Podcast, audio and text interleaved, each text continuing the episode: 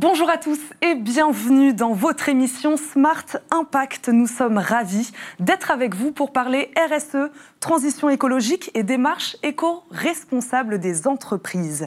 Ecopo, média de solutions dédié à l'impact des entreprises et notre partenaire. À mes côtés donc, Émilie Kovacs, sa fondatrice et rédactrice en chef. Bonjour Émilie.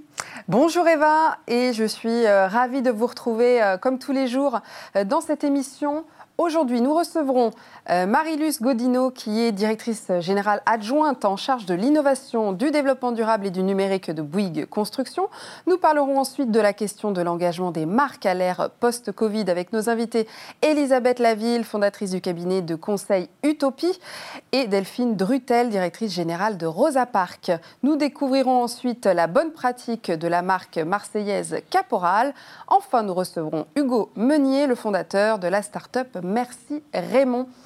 Mais d'abord, commençons cette émission avec les actualités qui ont attiré votre attention. Eva. Oui, on commence par une mauvaise nouvelle pour les recycleries et les structures Emmaüs un plan d'urgence de 10 millions d'euros proposé par l'ADEME, Agence de la transition écologique, vient d'être refusé par Bercy, alors que le réemploi solidaire a subi de plein fouet les lourdes conséquences économiques et sociales de la crise. Emmaüs faisait même, pour la première fois de son histoire, appel aux dons pour sa survie. Bercy bloque ce fonds d'aide donc et les deux institutions somment le gouvernement de mettre en adéquation ses paroles et ses actes. Oui, d'ailleurs, Eva, le gouvernement demande aux grands patrons d'agir pardon, davantage euh, pour l'environnement. Oui, tout à fait. C'est la ministre de la Transition écologique, Elisabeth Borne, qui a écrit à quelques 90 grands patrons pour leur demander d'agir plus vite et davantage pour l'environnement. Les destinataires sont en fait les signataires de la tribune pour une relance verte début mai dans le journal Le Monde. LVMH, entre autres, ou Air France KLM, des entreprises qu'elle appelle à encore plus d'engagement, notamment sur des mesures concrètes que la ministre liste dans cette lettre. L'objectif final, une économie neutre en carbone et 100% circulaire. Enfin, Eva, le jour du dépassement de la Terre, tombe cette année le 22 août. Oui, Émilie, malgré le confinement, nous aurons épuisé toutes les ressources de la planète dès le 22 août 2020. Le Covid-19 aura eu pour effet de repousser de trois semaines la date du jour de dépassement de la Terre, qui marque, je le rappelle, le moment où l'humanité a consommé toutes les ressources que peut produire la planète. 22 août, ce qui signifie que le monde consomme l'équivalent d'1,6 planète, même en plein confinement. Conclusion, Émilie, malgré ces mesures exceptionnelles et l'arrêt total de l'économie pendant plusieurs semaines, nous continuons de vivre bien au-dessus de nos moyens. Malheureusement. C'est maintenant l'heure de l'interview et de notre invitée du jour, Émilie. Oui, tout à fait. Elle est directrice générale adjointe en charge de l'innovation, du développement durable et du numérique de Bouygues Construction. Il s'agit de Marilus Godino. Bonjour. Bonjour. Bonjour Émilie, bonjour Eva. Alors, première question, elle est d'actualité. Comment euh, le secteur de la construction et du bâtiment se remet de cette crise de la Covid? Alors cette crise, elle est sans nul doute euh, sans précédent euh, dans l'histoire et elle a entraîné, elle a obligé les entreprises à faire preuve, euh, je pense, d'agilité, d'adaptation. Alors très rapidement, Bouygues Construction, avec euh, l'ensemble de la profession, hein, on s'est penché sur euh, les moyens euh, de remettre en place et de remettre en route notre activité en privilégiant vraiment la question de la santé et de la sécurité de nos, de nos collaborateurs et de tous les intervenants sur les chantiers. Qui est un enjeu déjà majeur. Hein, qui est un enjeu majeur et une priorité pour Bouygues Construction à stade, euh, la quasi-totalité de nos chantiers euh, en France et dans le monde ont pu, euh, ont pu repartir. Alors c'est vrai que cette crise, elle nous interroge évidemment, elle nous interroge sur je dirais, nos modes de vie, urbains, ruraux. Elle nous interroge sur nos façons de produire, consommer, euh, local versus euh, mondial. Elle nous interroge sur nos modes de déplacement. Euh, et ça va induire, et ça induit déjà des changements sociaux et, sociétaux qui sont majeurs. Mais en matière une de crise qui interroge, c'est une bonne crise finalement. C'est une, une, excellente crise de ce point de vue-là parce que, et vous l'avez vu, je pense qu'en matière de développement durable, les tribunes, les, les annonces euh, les appels à prendre encore plus en compte euh, le sujet, les sujets de la RSE euh, se sont multipliés ces derniers temps. Dans les médias et, vous venez de le dire euh, au, niveau, euh, au niveau des entreprises. Alors pour bout de construction, euh, ça va pas induire un changement de stratégie parce que ça va plutôt conforter les orientations qu'on avait prises. Ça fait, ça fait de nombreuses années qu'en fait on a pris en compte et on a mis au cœur de nos préoccupations ces sujets de, développement durable, hein, que ce soit dans les, dans les produits, dans les compétences qu'on développe au service de nos clients ou alors dans nos, dans nos façons de faire. Donc ça nous conforte aujourd'hui euh, dans la direction qu'on avait prise en faveur de tous les thèmes de la RSE. Ça conforte, ça accélère aussi? Bah, ça accélère dans la mesure où la prise de conscience euh, globale est, plus intéressante et plus importante de la part de, l'ensemble des acteurs. Euh, Bouygues Construction a commencé à s'intéresser au sujet du développement durable et, s'est engagé en faveur du développement durable depuis aujourd'hui une quinzaine d'années. Mais ça fait quatre ans qu'on a vraiment... Euh, décliner euh, dans une stratégie euh, nos ambitions euh, en la matière avec une conviction extrêmement, euh, extrêmement forte, c'est que le développement durable, ça ne peut pas être une politique à part, euh, les enjeux de la RSE, ça ne peut pas être à part. Euh, c'est vraiment, ça doit être au cœur de la stratégie de l'entreprise. Vous parliez de santé, de sécurité. Quels sont les autres axes prioritaires pour Bouygues Construction? Le développement durable aussi, ça c'est une thématique qui est importante. Absolument. Et donc je vous disais, ça doit être au cœur des, des thématiques et des préoccupations de l'entreprise, au cœur de la stratégie. Je pense qu'il y a deux axes à développer pour que ce soit au cœur de la stratégie. La première, le premier axe, c'est évidemment de développer tout un portefeuille d'offres, de compétences, de solutions au service euh, des clients pour que justement on puisse mettre en œuvre euh, euh, des sujets en faveur des transitions actuelles. Des, solutions concrètes. Des solutions concrètes. Ça va de la construction bois à la, la mise en place d'immeubles à, à, énergie positive, la construction d'installations de production d'énergie décentralisée ou la réflexion sur des bâtiments hybrides, modulaires, qui vont accentuer l'intensité d'usage et donc permettre de mieux utiliser les ressources qui ont déjà été consommées. Voir des bâtiments passifs Voir des bâtiments passifs. Donc vraiment, la performance énergétique des bâtiments est aussi au cœur de nos, de nos enjeux. Donc ça, c'est vraiment la première façon d'intégrer ça dans la stratégie. La deuxième euh, façon d'intégrer ça et qui est au cœur de notre stratégie, c'est qu'il faut aussi se la, RSE, c'est aussi euh, la façon dont on fait euh, les opérations. Ça doit décrire euh, les valeurs qui nous guident dans la conduite de nos opérations. Le développement durable, c'est bien sûr ce qu'on produit, mais aussi la façon dont on le produit. Et c'est vrai que sur cette thématique-là, avec le comité exécutif de Bouygues Construction, on a acté qu'il y avait vraiment deux valeurs cardinales pour nous dans la conduite de nos opérations. C'était d'une part la responsabilité, d'autre part l'engagement. C'est inscrit dans la raison d'être, ça, de Bouygues Construction? Alors, il n'y a pas de raison d'être formelle, mais aujourd'hui, euh, notre motto, c'est effectivement la responsabilité et l'engagement dans la façon de, réaliser nos activités. Donc, responsabilité euh, vis-à-vis de nos actions en faveur, évidemment, de la façon dont on agit, vis-à-vis de nos clients, vis-à-vis de nos partenaires, vis-à-vis de nos collaborateurs, vis-à-vis de l'environnement. Et puis, euh, l'engagement, c'est une autre notion, ça renvoie plutôt à, la notion d'entreprise contributive. Comment est-ce qu'on contribue au développement économique des territoires dans lesquels on est implanté. À l'intérêt général alors À l'intérêt général des territoires. Nous avons une implantation euh, très locale et donc euh, on doit contribuer à, à ça. Je rebondis juste sur les parties prenantes. Vous parliez des fournisseurs, euh, etc. Ça aussi, c'est important, cette dimension collective. Il faut que tous vous alliez dans le même sens, sinon ça ne fonctionne pas. Le développement durable, c'est euh, une aventure collective. C'est pas une aventure individuelle, c'est vraiment une aventure euh, collective. C'est une aventure collective avec l'extérieur, avec tout un écosystème. C'est aussi une aventure collective en interne.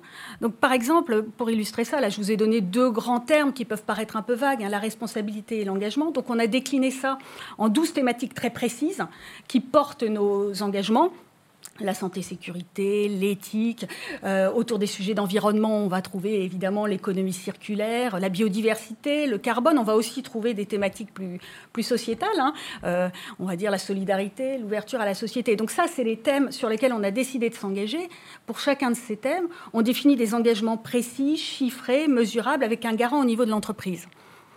Mais, euh, un garant au niveau de l'entreprise, c'est-à-dire bah, Ça veut dire que vous avez euh, au sein de l'entreprise quelqu'un qui est en charge de euh, définir ses ambitions et de s'assurer régulièrement de leur suivi et des mesures qui sont prises en Et des résultats bah, ça fait partie des missions, euh, des missions. Les sujets, par exemple, sociétaux, sont plutôt portés par les ressources humaines. Par exemple, la santé-sécurité, on a évidemment une filière spécialisée sur les sujets de santé-sécurité. Vous en rappeliez l'importance au début. Mais on a une deuxième conviction qui me paraît euh, tout aussi importante, c'est qu'au-delà de ces politiques globales d'entreprise qui sont extrêmement importantes et qui fixent les enjeux, euh, la vision, elle doit euh, se décliner concrètement, euh, de façon très opérationnelle sur le terrain pour que chacun la comprenne, l'intègre et soit acteur de cette vision euh, d'entreprise. Le développement durable, c'est ce que je vous disais, c'est une aventure, une aventure collective. Et donc les chantiers, les chantiers, c'est le cœur de notre activité. Et donc, ils doivent être, ils sont d'ailleurs l'emblème de notre performance opérationnelle. Et c'est extrêmement important que les gens euh, euh, s'investissent et puissent montrer leur engagement au quotidien en faveur du développement durable.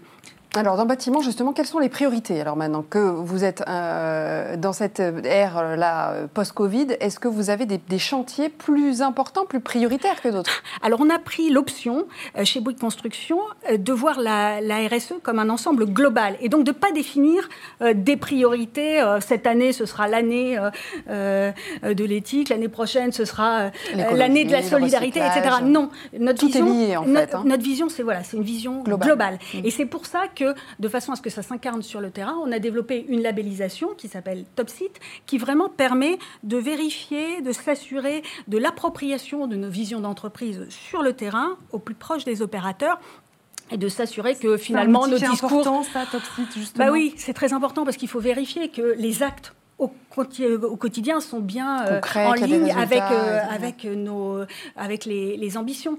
Et, donc, on a développé cette labellisation qui s'adresse à l'ensemble des chantiers, partout dans le monde, quels que soient les territoires euh, d'implantation. C'est une, une labellisation très, très complète, hein, puisqu'elle couvre cinq grandes thématiques la santé-sécurité, les sujets sociaux, les sujets sociétaux, évidemment les sujets environnementaux et aussi la qualité et la satisfaction euh, du client.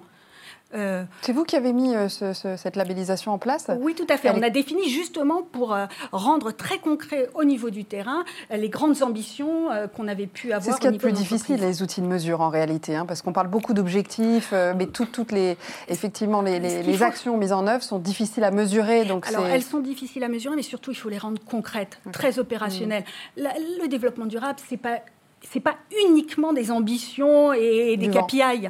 Non, le développement durable, c'est concret sur le terrain. économique. Oh, oh, et puis c'est sur les chantiers que ça se, se passe. Quand on parle de euh, santé-sécurité, c'est qu'est-ce que je mets en œuvre pour diminuer euh, euh, la pénibilité de, mes, de mes opérations. Quand je parle d'environnement, c'est vraiment pour chaque chantier de se dire quels sont les risques environnementaux associés à l'endroit où mon chantier est implanté.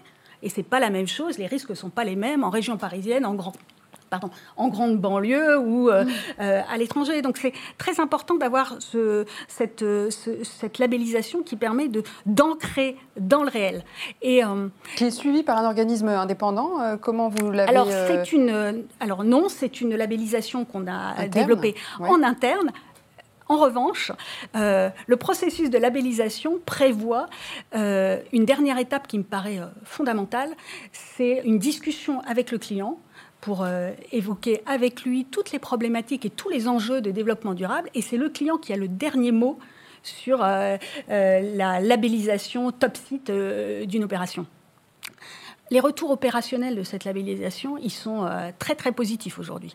Ils sont très positifs parce qu'au-delà de ce que je vous disais sur euh, le fait qu'il euh, y a cette discussion avec le client qui est toujours une discussion intéressante, mmh. elle est positive parce que ça rend cohérent le développement durable, ça rend concret et cohérent. C'est pas un ensemble d'actions qui arrivent. Les salariés, les clients, tout le monde peut y prendre part et ça c'est extrêmement important. Et les gens, et les opérateurs et les opérationnels de chantier, ils peuvent être très fiers de ce qu'ils font et de leur implication. On a prévu dans cette labellisation de pouvoir valoriser toutes les initiatives, les bonnes pratiques locales en matière de développement durable. Et pour avoir la labellisation, le chantier doit mettre en place au moins deux euh, innovations ou bonnes pratiques sur ces sujets de développement durable. En, dix ans, vous avez à peu près triplé. Hein. J'ai vu vos objectifs sur les prises de commande des bâtiments labellisés environnement, les chantiers labellisés. Juste euh, avant, avant de terminer, est-ce que le but, c'est d'arriver un jour à 100 voilà, là on est autour des 70%. Est-ce que c'est un objectif quand même de se dire que 100% de vos chantiers seront labellisés? Alors, les, 100% de nos chantiers euh, euh, significatifs seront labellisés euh, Top Site. Top Site, c'est vraiment la façon dont on conduit mmh, nos opérations. Ce n'est pas les opérations en elles-mêmes, hein, c'est vraiment la façon dont on conduit nos opérations. Et je dois avouer que j'ai été à, plusieurs levées de drapeaux, puisqu'il y a un drapeau pour, pour concrétiser ça. et ça fait vraiment la fierté des mmh, équipes mmh. qui peuvent montrer, qui peuvent montrer leur engagement. Sur les opérations proprement dites, on est très en ligne avec les attentes de, nos clients. C'est important puisque aujourd'hui on répond dans une grande majorité à des cahiers des charges, à des appels d'offres, et donc c'est important d'avoir euh, euh, une vision et une compréhension des attentes des clients qui évoluent euh, dans le temps et qui évoluent, vous l'avez encore vu récemment, et donc ça nous encourage à progresser encore plus sur ces sujets. Merci beaucoup Marie-Luce Godino, c'est déjà la fin de, de cet entretien. Merci beaucoup d'avoir été avec nous. On passe à l'initiative du jour. L'initiative du jour est celle d'une PME marseillaise. Il s'agit de Caporal, qui est aussi le nom de sa marque de prêt-à-porter. Alors, cette entreprise veut accélérer son engagement sociétal en, participant à plusieurs actions à impact positif. Alors, pas n'importe quelles actions. Pas n'importe quelles actions, Émilie. Absolument. Eva Caporal euh, s'engage plus particulièrement pour préserver la biodiversité et les écosystèmes des bords de mer. L'entreprise marseillaise accompagne en effet des associations comme One Piece of Rubbish pour nettoyer les plages de Marseille. Elle est également engagé à travers euh, plusieurs projets de mécénat liés à la préservation de la mer et de la biodiversité à Marseille. Et ce n'est pas tout. Non, ce n'est pas tout, Eva. Caporal recycle aussi ses vieux jeans tout en faisant travailler des ateliers locaux. Par ailleurs, l'APME s'est engagée et s'est associée à la société Gift for Change qui fabrique des bracelets éco-conçus. Le but est de les vendre en boutique et de reverser tous les bénéfices à un projet de euh, régénération des coraux à Bali. Merci Émilie. C'est l'heure de notre débat responsabilité sociétale et environnementale des entreprises.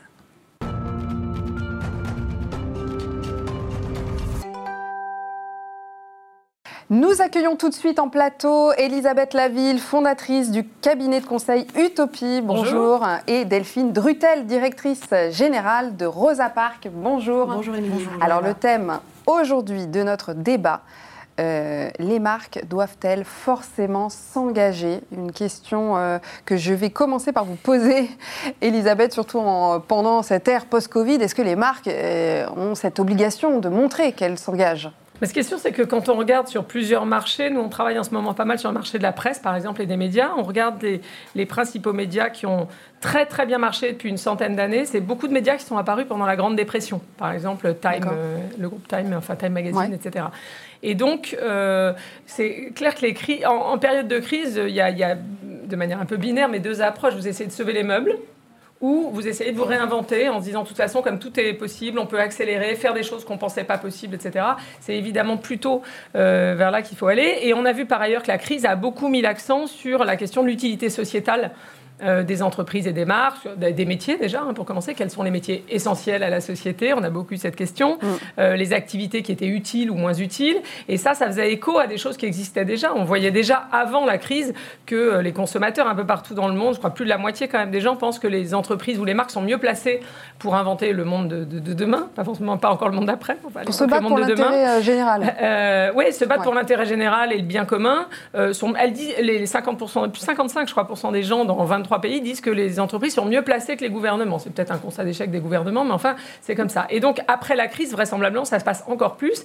Et la bonne nouvelle, c'est que de toute façon, pour changer radicalement euh, de stratégie, c'est le bon moment, puisque pour les dirigeants, euh, puisque de toute façon, euh, il n'y a pas vraiment de perspective de gains économiques euh, dingue, de distribution de dividendes complètement hallucinante cette année. Donc c'est le moment de prendre des décisions qui sont à un peu plus long terme et qui sont un peu plus disruptives, et notamment sur le plan d'engagement sociétal, clairement. Vous voyez ça aussi, Delphine? Oui, complètement. Enfin, c'est vrai que la crise a poussé les curseurs. C'est-à-dire que les attentes des, des, Français, mais même dans le monde entier, on a fait effectivement une étude dans le groupe Avas qui, qui montre tout à fait ça. les gens étaient déjà en attente d'un monde et d'entreprises plus responsables, plus solidaires, plus locales, plus engagées. Et, euh, ça a complètement poussé euh, voilà, ces, attentes-là. Et effectivement, comme les, consommateurs ont compris que finalement ils avaient plus de pouvoir avec leur carte bancaire qu'avec leur carte d'électeur, comme le disait très bien Elisabeth, et ben, effectivement, ils vont sanctionner ou récompenser des entreprises qui font bien ou qui font ce qu'elles doivent faire le mieux possible. et donc, effectivement, le, Covid a, complètement favorisé ça. Je rebondis sur ce que vous dites. Qu'est-ce qui va se passer pour les entreprises qui passent pas le cap, justement, qui s'engagent pas? On verra. Mais euh, bah, de toute façon, il va se passer plein de choses pour plein d'entreprises hein, quand même dans la, la crise économique euh, de grande ampleur succédant à la crise sanitaire. Mais ce qui est intéressant, c'est vraiment, enfin nous, on a beaucoup travaillé là-dessus ces dernières semaines, mais cette question de la résilience. C'est-à-dire, elle est vraie, on l'a vu sur la production, c'est-à-dire on n'a plus de masque, on n'a plus de gel, hop, on se réorganise pour euh, faire face. Oui, justement, on peut donner des exemples concrets. ben, ça fait faire, on a vu des gens, je, me, je, lisais l'autre jour un article sur la façon dont Nike s'était mis à produire des visières aux États-Unis à partir des, des, des des composantes de ces chaussures.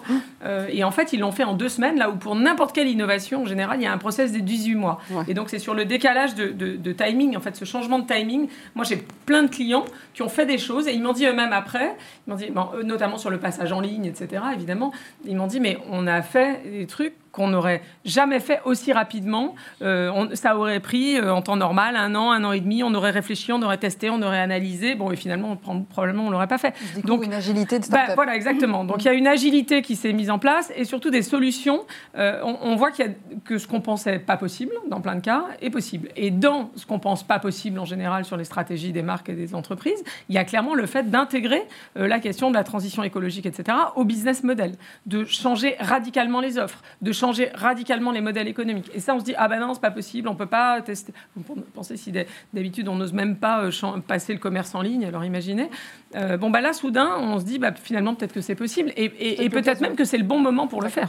Tant mieux pour la planète qu'on puisse aller rapidement. Finalement, on se rend compte que ça peut être très rapide, ce changement. Oui, complètement. Mais pour répondre à, votre question précédente, moi, je pense que les, marques qui ne passeront pas ce cap, elles disparaîtront. Enfin, je pense qu'il y, a presque une analogie à faire avec la révolution du digital. Euh, les, les, marques qui n'ont pas pris ce virage-là, je pense à Kodak, qui en est un des, plus grands quais d'école, euh, ben, on, assiste là à une révolution de l'engagement. Et les entreprises qui n'arriveront pas justement à se remettre en question euh, et à euh, effectivement repenser leur production, leur communication, leur, leur politique RH, elles disparaîtront, je pense vraiment. Là, vous avez des clients qui sont particulièrement, particulièrement engagés, en ce moment. Ouais. Est-ce que vous pouvez nous en parler Oui, oui, avec grand plaisir. C'est vrai que on a, je, je trouve depuis, euh, même bien avant le Covid, hein, depuis euh, un an, même 18 mois, euh, on, voit apparaître cette notion d'engagement et de responsabilité dans tous les briefs. Et là, en particulier, après le Covid, on a eu ben, beaucoup de nos clients et deux qui sont Saint-Hubert et GRDF qui sont venus nous voir pour nous dire il faut qu'on réagisse là et qu'on reprenne la parole après, après le Covid. Comment, comment le faire? Et, et c'est très intéressant de voir que justement, dans des registres et des tonalités complètement différentes, ils, ont, ils sont positionnés par rapport à leur ligne de force. je trouve que ça, c'est très important. C'est-à-dire que s'engager, on peut le faire, mais on peut le faire euh, de manière très disparate. Ce qui est intéressant pour une marque, c'est d'arriver à le faire de manière euh, vraiment consistante et fidèle à son ADN, à ce qu'elle est. Beaucoup ont peur d'ailleurs de communiquer et de ne pas passer pour bien euh, sûr qu'ils ont peur du greenwashing. Absolument. il y a tellement de haters aujourd'hui et tellement de gens qui sont à l'affût de, de, la moindre erreur des marques que beaucoup ont peur de ne pas prendre la parole. Mais, mais c'est dommage. Il, il faut le faire parce qu'il faut que les choses avancent. Mais il faut être crédible en restant dans l'ADN de, de la et il faut être dans l'ADN de la marque. effectivement, je prends euh, bah, typiquement GRDF, qui est un, énergéticien, a investi énormément depuis, euh, depuis euh, des années, et même c'est devenu leur projet d'entreprise, dans le gaz vert, qui est une énergie locale, qui est une énergie renouvelable, fabriquée à partir des déchets organiques et agricoles, et qui en plus aide la filière agricole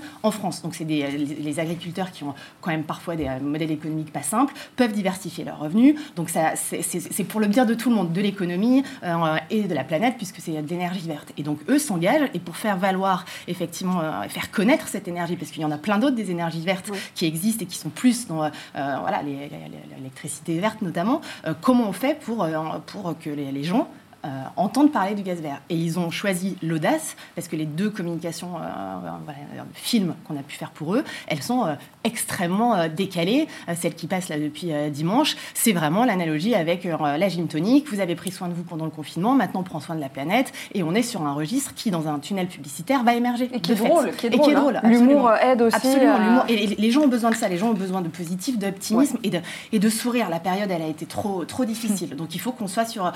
Je pense enfin moi je l'ai beaucoup entendu autour de, moi, mes amis, mais, même dans les chiffres, on le voit, euh, il y a eu beaucoup de, de, prises de parole avec des images un petit peu aussi... Euh, lourde.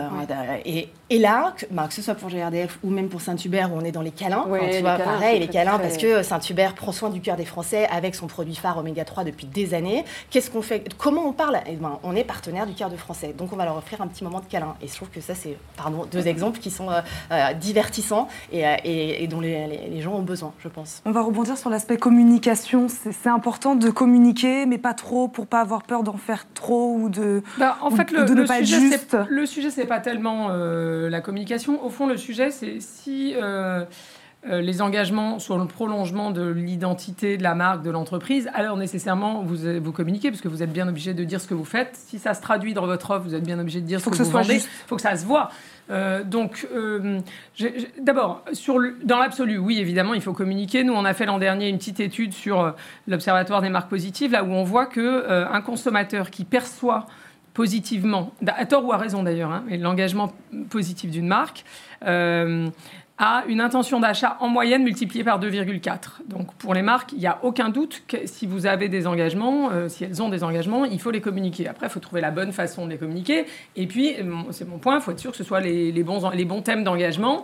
Parce qu'évidemment, si c'est euh, un engagement un peu philanthropique, euh, déjà sur la philanthropie, c'est un tout petit peu plus compliqué parce que communiquer à, à force d'investissement publicitaire sur le fait que vous donnez un peu, parfois moins que ce que vous mettez dans la pub euh, pour une cause, là, on atteint un tout petit peu la limite de l'exercice. Mais à partir du moment, ce que je disais, où vous communiquez sur des engagements qui sont traduits dans votre modèle économique, traduits dans votre offre, visibles dans vos produits, visibles dans votre innovation, bah, du coup, il n'y a, a, pas- a de sujet. Je- ça me permet de rebondir sur des exemples concrets que vous Mm. donnez dans cet Mm. ouvrage hein, que vous avez écrit, Les marques positives, avec une préface du PDG de Patagonia, Yes.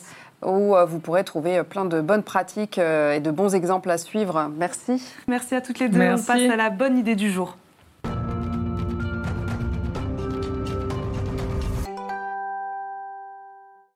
Et oui Eva, il s'agit de Merci Raymond, une start-up qui rassemble jardiniers et créatifs déterminés à redonner place au végétal dans le milieu urbain en France. Pour en parler, nous avons sur le plateau son fondateur, Hugo Meunier. Bonjour Hugo. Bonjour. Bonjour. Est-ce que vous pouvez nous présenter Merci Raymond. Avec grand plaisir. Alors Merci Raymond, c'est une jeune équipe de jardiniers urbains qui s'active pour réintégrer le vivant dans la ville. Donc on a trois grands axes. On fait du design végétal, donc on va euh, végétaliser des espaces intérieurs. L'idée c'est de recréer des cadres où on se sent bien et où on peut se reconnecter à cette nature. On va également faire de l'agriculture urbaine, donc là c'est des toits potagers sur des toits dans un but qui va être productif ou pédagogique. Donc euh, c'est toujours bien de jardiner, de récolter son légume, on s'y sent mieux. On intervient dans différents quartiers, en différents, différents supports, les toits, les rues, les balcons, euh, À Paris et même les sous-sols à Paris, à Toulouse, à Bordeaux, à Marseille, euh, en banlieue. On va à Grigny, à la Grande Bande, dans des quartiers sensibles, où on va se imprégner euh, en s'inspirant des modèles qui se passent à Détroit, où dans les années 60, il y a eu une désindustrialisation, et où en fait les habitants se sont mis à se réapproprier les espaces publics. Euh, là, on se rend compte typiquement qu'il y a toutes les terrasses qui émergent devant les restaurants. Bah, pourquoi pas remplacer les voitures par des potagers? Euh, En fait, on nous dit toujours on manque de place en, ville, mais nous, on, va on on la trouve la place. Donc on y va. Et on a un dernier axe, effectivement, sur les questions de manger, mieux manger. Euh, donc c'est effectivement la question du local et du durable. Et donc on a ouvert un restaurant, le Relais Restaurant, dans le 11e arrondissement, où on propose en fait d'avoir un de compteur de kilomètres sur chaque plat, avec une moyenne d'ingrédients euh, donc euh, de 80 km en provenance. Donc on travaille avec des fermes en permaculture autour de Paris, euh, notamment à Bourron-Marlotte. Donc voilà, En fait, ce que vous dites, c'est qu'on n'aura plus besoin de quitter la ville. Là, en plus, on s'est beaucoup posé la question pendant le confinement. Les citadins, euh, voilà, se posaient la question est-ce qu'ils vont retourner à la campagne, etc. Là, on n'aura plus besoin avec ce que vous faites, en tout cas. En tout cas, on a besoin de cette nature et il ne faut pas opposer les campagnes et les villes. Et effectivement, moi, je viens de la campagne, je suis venu à Paris pour faire mes études, je me suis rendu compte qu'il y avait trop de béton et finalement, plutôt que retourner dans ma campagne, je me suis dit bah, pourquoi pas réadapter la ville? Et donc, c'est ce que j'essaie de faire et c'est ce qu'on essaye de faire puisqu'on est nombreux euh, dans ce mouvement-là euh, de la Green Guerrilla, d'essayer de rendre plus euh, de lieux vivables dans les villes. Euh, un petit mot sur vos projets futurs. Le restaurant. Euh, le restaurant, on va lancer certainement la possibilité d'avoir du Merci Raymond à la maison, comment se reconnecter chez soi. On lance aussi euh, des fermes urbaines, donc euh, en périphérie de Paris, où on va avoir entre 5000 m2 et 10 000 m2 d'espace de production, dans l'objectif de venir jardiner, manger, se ressourcer. voilà, toujours dans cette continuité de pouvoir se reconnecter à la nature. Merci Raymond de végétaliser nos, nos villes. Merci beaucoup euh, d'avoir été Merci avec Hugo, nous. d'ailleurs. Merci Oui. Hugo pour Merci Raymond. Voilà, c'était le petit jeu de mots. Euh, on vous retrouve demain, euh, Émilie, dans Oui, Smart. Impact. Et hâte de vous retrouver Moi également. aussi. À très vite. À demain.